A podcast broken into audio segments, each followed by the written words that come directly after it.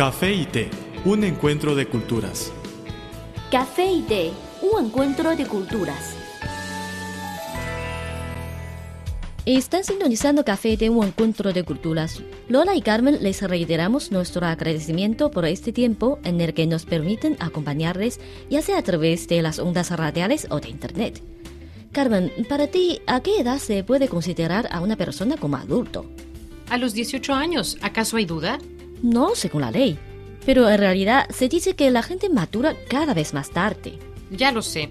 A lo que te refieres es a lo que se llama el síndrome Peter Pan, los adultos que intentan escaparse de la cada vez más pesada presión de la sociedad actual y se niegan a independizarse económica y psicológicamente cuando crecen.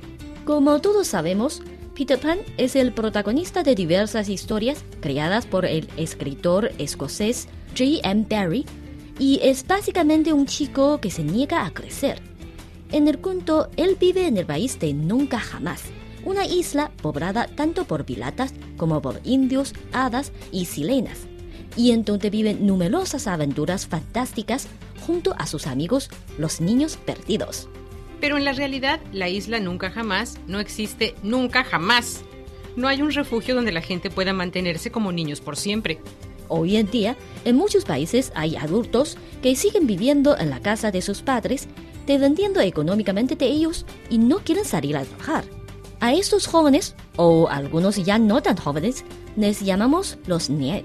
En inglés, Not in Employment, Education or Training, que es el acrónimo de la expresión ni trabaja, ni estudia, ni recibe formación. Mientras en los países de habla hispana se prefiere la denominación NINI, que quiere decir ni estudia ni trabaja. Este acrónimo inglés fue utilizado por primera vez por el gobierno británico y su uso se ha extendido a otros países, entre los que se incluyen países asiáticos como China y Japón. Es considerado como un fenómeno, o más bien una epidemia mundial. El grupo de Nini está compuesto, por un lado, por personas que son consideradas Nini solo durante un corto periodo mientras prueban diferentes opciones. Por otro, por personas con graves y a veces múltiples trastornos mentales, el riesgo de permanecer desocupados a largo plazo. Por lo tanto, el creciente número de Nini en una sociedad provoca problemas y preocupaciones.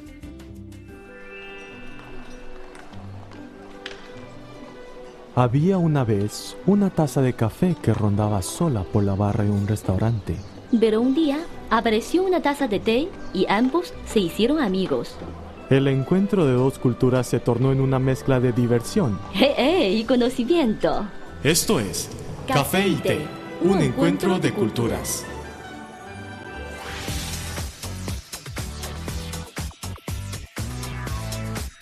Visítenos en nuestro sitio web espanol.cri.cn.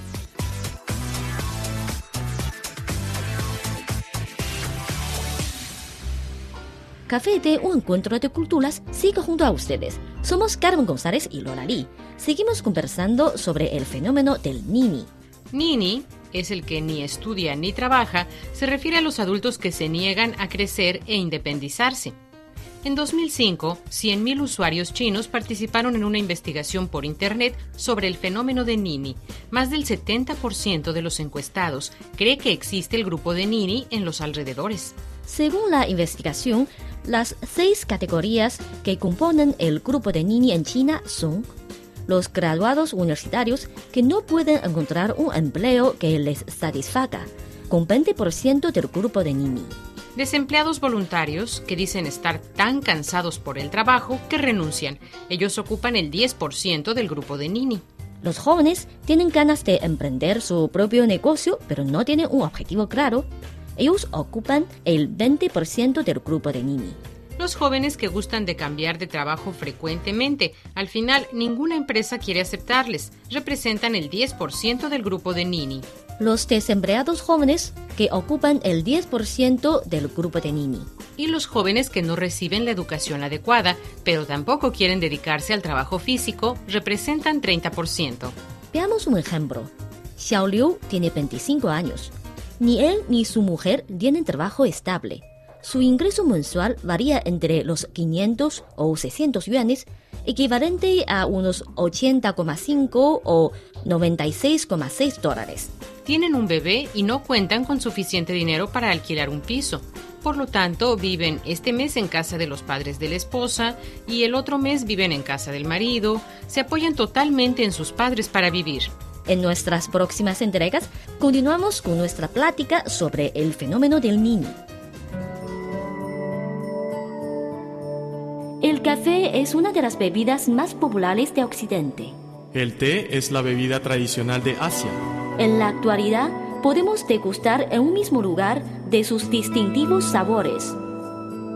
Así como el café y el té, las culturas de Occidente y Oriente tienen sus similitudes y diferencias. En nuestro programa podrá conocer algunos aspectos interesantes que estimularán sus conocimientos. Esto es Café y Té, un encuentro de culturas.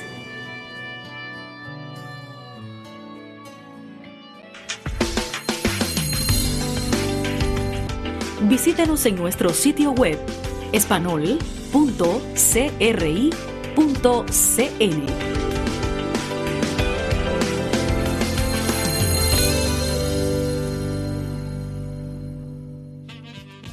Junto con ustedes Lola Lee y Carmen González, presentadoras de este su programa Café de Un Encuentro de Culturas. ¿Qué opinas sobre el tema que hemos abordado hoy? Si quieren compartir con nosotros sus comentarios o alguna experiencia personal, pueden enviárnoslo por email o por correo. O en las redes sociales.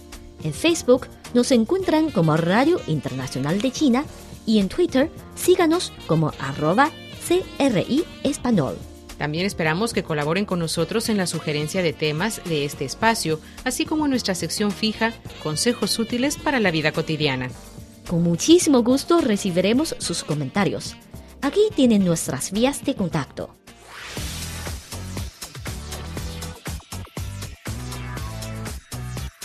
Radio Internacional de China, una ventana abierta al mundo.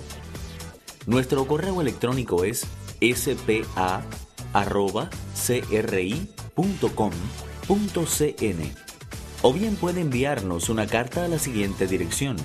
Departamento de Español, Radio Internacional de China, Avenida Shichinshan 16A, Código Postal 1040, Beijing, República Popular China.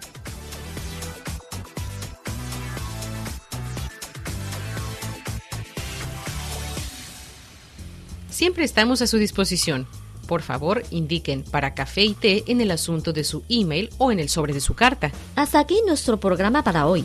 Café y Té, un encuentro de culturas, es un programa hecho especialmente para ustedes. Desde nuestro estudio se despiden Lola y Carmen. Les esperamos en la próxima entrega. Hasta pronto. Hasta luego.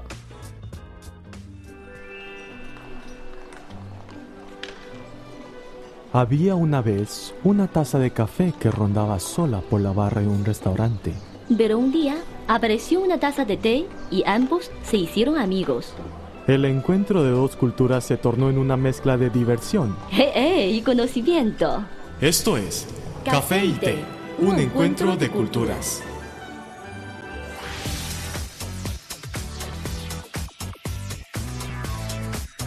Visítenos en nuestro sitio web espanol.cri.cn